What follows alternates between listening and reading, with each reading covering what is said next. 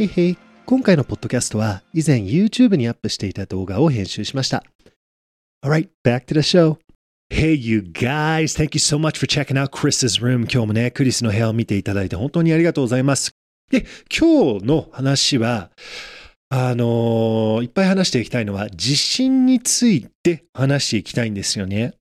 地震っていうのは、ね、どこから来るのかっていうことを話していくし、地震っていうのは、ね、まあ、ズバリ簡単に説明すると、地震がなくても地震をつけているふりをするっていうのが大切だよって言って、その話なんですよね。で、これを僕の個人的な経験を通して話していきたいんですよね。だから自信がなくても自信をついているふりをするっていうことなんですよ。で具体的にどういうことなのか、ね、なぜこれが大切なのか、もしこれをやらないとどうなってしまうのかっていうことについて話していきたいなと思います。テーマは、あなたが現実を作るのか、ね、それか現実があなたをね、作っていくのかっていうことなんですよね。ちょっと脳の話とかも入れていくんだけど、一つ、あの、ちょっとみんなに話したいことがあって、で、それはね、もし自分の人生が辛くなったりしたり、ね、難しくなったりしたらね、一つこの言葉をちょっと頭の中で言ってもらいたいんですよ。それは、この程度でよかったって。この程度でよかったって。ね。なぜかっていうと、ね、僕たちの脳は、僕は正直僕たちの脳はニュートラルだと思うんですよ。でも、なんか悪いことが起こったり、トラブルがあったりすると、僕たちが考えるのは、あ、やべえ、大変だってなって、ね、脳の中のメグラ、扁桃体が、扁桃体がアクティベートされたりとか、ね、実際にエピネフリンが流れて、ね、ストレスホルモンが流れて、ちょっとパニックになったりすると思うんだけど、そういう風になってくると、僕たちのニュートラルだった脳が、あ、やばいぞって、ね、僕たちが言ったから、そのやばい証拠を見つけてくれる。ね簡単に説明すると。で、このやばいことが、ね、あ、これもやばいぞ、これもやばいぞって。で、恐怖の特徴はちっちゃいことから大きくなる。ね。山火事みたいな感じで、ね、誰かがタバコ吸っててタバコポイ捨てしたら、そのちっちゃいちっちゃいのが大きく大きく広がって山火事になっちゃった。ね。恐怖も同じだよね。心配することも場合によっては違う時もあるんだけど、おそらく普通の場合は、本当に98%の場合はちっちゃいところから、あ、これやばいぞっていうのがあって、その恐怖が広がっていく。だから、この程度で良かったなっていうと、何をやるかっていうと、あ、悪いことが起こった、トラブルがあった。ああ、でもこの程度で良かったよねっていうと、あの山火事の広がりみたいなのを止めることができるんですよ、一回。そうしないと僕たちの脳はもっとその証拠を見つけてくるから、この程度で良かったなっていうと、この程度で良かったっていう証拠を脳が見つけてくれるんですよね。なので僕はこれは本当にあのお守りみたいな感じでこれを教えてくれたのは、えっ、と、斎藤ひとりさんっていう方がね、あの、ポッドキャストとか YouTube のなんかビデオかなんかで僕この話を聞いたんですけど、本当に僕実際にあの事故に遭った時とか、もうこれを使ったりとかして、本当にあのね、救われていますので、まずそれをちょっとみんなに説明したかったんですよね。OK。で、これから話していく地震の話なんですけれども、嘘をついてもいいから自信をキープしろって。ね、自信がなくても自信があるふりをしろっていうのは僕は個人的にすっごい大切なコンセプトだと思います。この話をちょっと大人のレベルで理解していくときに大切なコンセプトが出てくるんですよね。それは英語にすると discernment っていう言葉なんですよ。You have to discern it. でどういうことかっていうと、賢く検察するっていう意味なのね。賢く。だから、どういうことかっていうと、自信がなくても自信をキープするときは、賢く自信をキープしないといけないわけよ。なんか、本当にやばくて、本当に自分の行動に問題があって、自分の行動を変えないといけないんだけど、うわー大丈夫、自信があるから、みたいな、そういうナイーブな考え方ではないのね。ね。だからこのナイーブのレベルで自信をキープしろっていう、そういうことではなくて、賢く現実を見ながら、ね、それを含めて、ね、その現実を検索しながら賢くいながら自信をキープしていくっていうことなんですよね。Alright? まずこれが最初のステップで、で、賢く自自信をキープするっていうのを、ちょっと論理的に考えていくと、自信がある時と自信がない時、ね、僕たちの行動が変わってくるよね。例えば、あの、例えば奥さんのね、奥さんの前の時とかね、彼女を誘う時に、僕、自信がなかったら、僕は今奥さんと結婚してないわけよ。ね、だから自信があったから、よしって言って大丈夫だよって、絶対好かれるよってやって、声をかけてみたのね、奥さんに。ね、そしたらデートとか行って、ね、バッチグッドだったんですけれども、その最初の美しい方がいて、で、声をかけたいと。ね、これやっぱりわかんない。で、で、その時にね、自信がないなと思ったら、わかる。その自信がなかったら、その行動が変わってくるから、結果も変わってくるよね。現実が変わってくるわけよ。ね。だから、自信があると、そういう声をかけれるから、また結果が変わってくるじゃん。で、これは仕事とかでも、変わってくると思うので、特になんか新しいビジネスをやってみるとか、ね、仕事の中でプロモーションを目指しているとか、なんか転職を目指しているとか、受験生も同じだと思うんだよね。もっとなんかすごい、もっとあの自分がね、入りたい大学に向かっていく。でも自信がないからもうスタートしないとか。ね。だからこの自信を持っているか、自信がある時と自信がない時の行動が変わっていくっていうのを、これが二つ目のポイントなんだよね。だから本当に賢く考えて、自信がある方があなたが求めている結果につながる行動が取りやすいっていうことだと僕は本当に思います。で、もう一つね、考えていくと、セロトニンとドーパミンの話が出てくるんだよね。で、これ皆さん知っていると思うんだけど、なんか鬱になってくるとか、ね。あの、そういう時は、やっぱりそのセロトニンが流れていない。ね、ドーパミンが流れていない。ね、ワクワクすることが少ない。ね、人生の中で。で、自分がワクワクすることをやっても、結果がついてこないから、セロトニンが流れない。ね。例えば、なんかダラダラしている、僕がダラダラしていた時は、やっぱりその、あの、ゲームとかをやってたのね。ね。ゲームとか映画見るとか。で、そうするとゲームやってる時、ね、例えば映画見てる時にはドーパミンが流れるわけよ。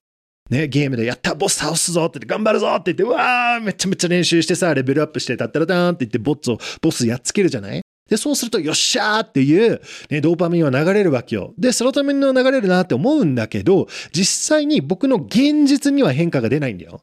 ゲームの中では変化が出る。映画の見てるときは変化が出るんだけど、僕の現実は、ね、例えば家はまだ散らか、ね、片付いてないし、ね、宿題が終わってないとか、仕事をまだやりたくないとか、ね、そういう方、ね、あの、運動してないとか、やらないといけないことが終わってないから、今度セロトニンが止まっちゃって、で、もっと、あーってなるわけよね。だから、そういう面で、ね、自信っていうのを考えていくと、ね、こうやって自信がある時に行動をとっていくと、自分に難しいこと、自分にとって難しいこと、自分にとってチャレンジがあること、ね、自信がないんだったらそんなのできないよね。例えば僕の奥、あの僕がなんか奥さんに声をかけるとか、自分が僕が本当にね、前の仕事を辞めて自分のビジネスにコミットするとか、ね、やっぱり結構そのチャレンジみたいなのがあって、で、その、なんかよっしゃみたいな感じで本気になって動かないと、あのね、すごいいい結果につながらないわけよね。で、そういう時に、よっしゃって本気になると、何が流れる脳の中で？ドーパミンだよね。フォーカスが高まっていく。ね、自分の脳の中、自分の体の中で限られているドーパミン、ベースラインっていうのがあって、そのドーパミンをゲームで使うこともできるし、本当にやりたいこと、やらないといけないこと、怖くてやりたくないんだけど、本当は絶対やった方がいい。ね。チャレンジなこととか、また家の片付けとか、ずっと本当になんか手放してて無視して、これやった方がいいよなっていうのは。ね。そういう時に本気になって、もうゲームなんていらねえって。ね、ゲームなんてしないぞって言って本気になってやると、そこでドーパミンが流れて自分のやる気が高まって、よっしゃってなって、ワクワクするっていうことは安全なことではないのね。なぜワクワクするのかっていうと、やばいことが起こるかもっていう、その可能性も、失敗するかもっていう可能性もちょっとはあるのよ。ね、例えばスノーボードでなんか森の中に行くって、うわーって、ちょっとこれ転んだらやばいのよ。ね、パラシュートで飛ぶってちょっとやばいのよ、それ失敗したら。ね、そういうこと、自分のビジネスをスタートするか、本当にやりたいことをやるっていうのは、ね、できないかもっていう、その可能性もあるからワクワクするって僕は本当に思うのね。だからワクワクずっと安全なワクワクするっていうことは、ちょっとそれはちょっと違うことかもって思います。さて、ここで今回のポッドキャストのスポンサーをご紹介します。大好きでワクワクすること、心から愛する仕事を見つけるための6週間オンラインコース、ビジョンプログラムが今回のスポンサーです。ビジョンプログラムは2017年のリリースからロングセラーを記録しており、現在5000人以上の方々からご好評のキャリアデザインのベスト版です。自分のやりたいことがわからない、今の仕事に違和感を感じている、これから先のキャリアに迷っている方は、ぜひ試してみてくださいね。それでは引き続き、クリスの部屋ラジオ版をお楽しみください。で、今度、そのチャレンジ姿勢、チャレンジ、チャレンジスピリッツがあって、よっしゃって言って向かっていって、ファイトして、で、その目的にたどり着くじゃん。ね、自分の人生の現実の結果を変えるじゃん。よっしゃって言って。できるんだって言って。やるぞって言って。失敗してもいいからやるぞって。ね、これは失敗してもいい価値があるんだって。よっしゃって言って、それができたと。で、そうすると、何が起こる自信がつくよね。セロトニンが流れるよね。自信がつくよね。で、セロトニンが流れてそうやって自信がついていくと、何が起こる？打たれ強くなるよね。ね。ケイオスの中、ケイオスっていうのはぐちゃぐちゃ、もう台風の中みたいなね、ぐちゃぐちゃもう、うわーってなってる時、ケイオスの中でも、スパーンって、なんか勇者みたいに立ってること。それを願いじゃなくて、本当にできるようになるわけよ。でも、それを、そういう人になりたいんだったら、自分のチャレンジにエネルギー、チャレンジにフォーカスして、チャレンジに向かっていかないと、できないぞ、できない可能性があるっていうことをやっていくから、やっていっている人だから、セロトニンが流れて自信がついているわけよね。ね。で、ポイント4、ポイント4かな？ポイント4は、あなたが現実を、あなたがあなたの現実を作っている人なの。それか、あなたの現実は、現実が現実を作っている。で、これすっごいシンプルで、今すっごいなんか僕日本語、ごめんちょっと数週間日本語話してなくてね、なんか日本語忘れちゃったんだけど、どういうに言うかっていうと、Who runs your destiny? ね？destiny だよ。あなたの現実があなたのムードを作っている。ね。例えば、人生大変なんだ人生大変なんだね。あの、宝くじ当たらないと私の人生ダメなのって。助けてって。ね。自分で自分の人生をコントロールできない。または、自分のムードを自分でキープしている。自分の自信を自分でキープしている。ね。冷静に。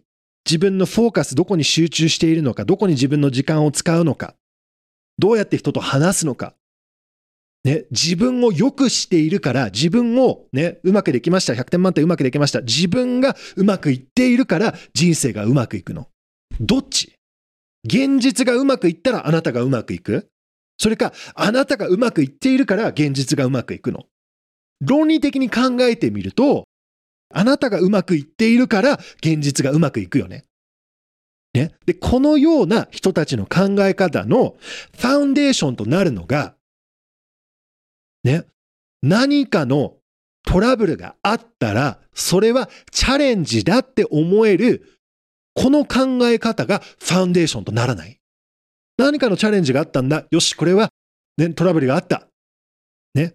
こういう時こそ、自信をキープできないと、何が起こるかっていうと、ね、ちっちゃいタバコの山火事みたいな感じで、ね、タバコ吸って、ね、パッてやってる山火事になるでしょ？なんかのトラブル、なんかが起こると、やべえ、壁に当たった。もう無理なんだ。やりたいことできない。私の望んでいることは現実にならない。で、ちょろちょろちょろちょろそこにね、恐怖が入ってきて、不安が入ってきて、私は無理なんだ。やりたいことできないんだって。で、人生を諦めたり、夢を諦めたり。ね。でも、それは勘違いであると私は思います。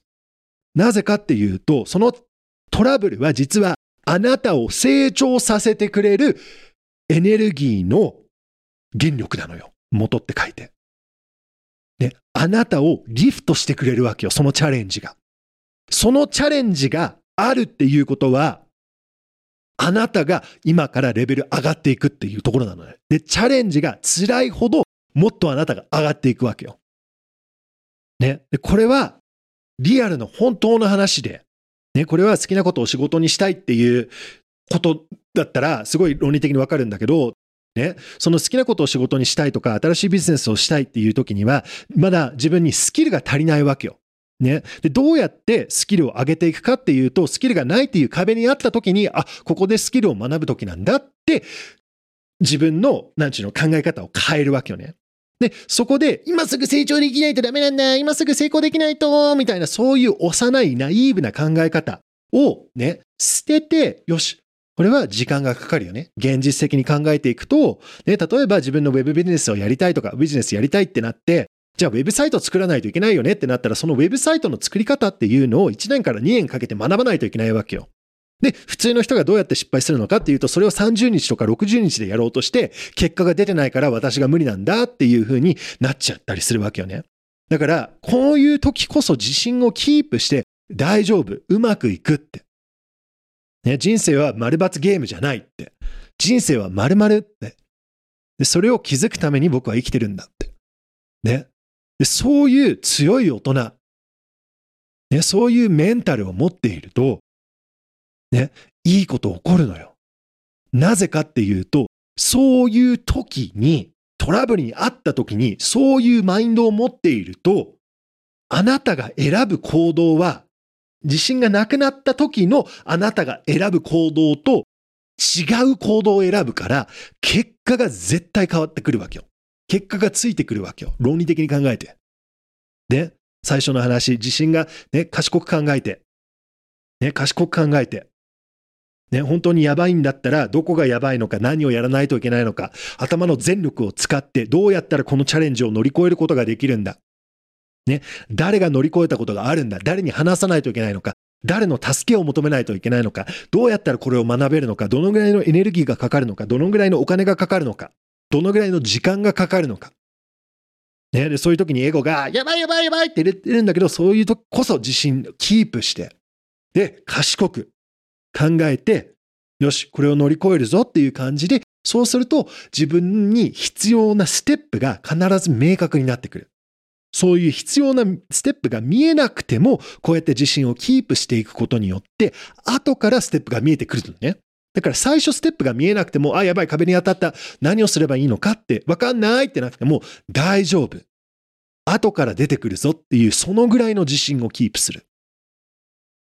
で、それが、本当に、ね、あなたがあなたをうまくやっているから、現実がうまくなる。現実があなたをコントロールするんじゃなくて、あなたが自分をコントロールしているから、現実が、あなたが現実をコントロールしているっていうか、ね、そのバランスもあると思うんだけど、ね、そういうことなんだよね。うん。なので、この程度でよかった。壁に当たった。この程度でよかったなって。ね。賢く。ね。discernment。ね。で、学びがあるから。何を学べるのか。ね。で、僕たちが現実を作っているっていうことです。Alright, you guys, thank you so much for checking out this video. また来週ね、サザエさんの時間、日曜日のサザエさんの時間に今度あの新しい動画出す予定なので、またその時にお会いしましょう。Thank you so much. I'll see you next time. ありがとう。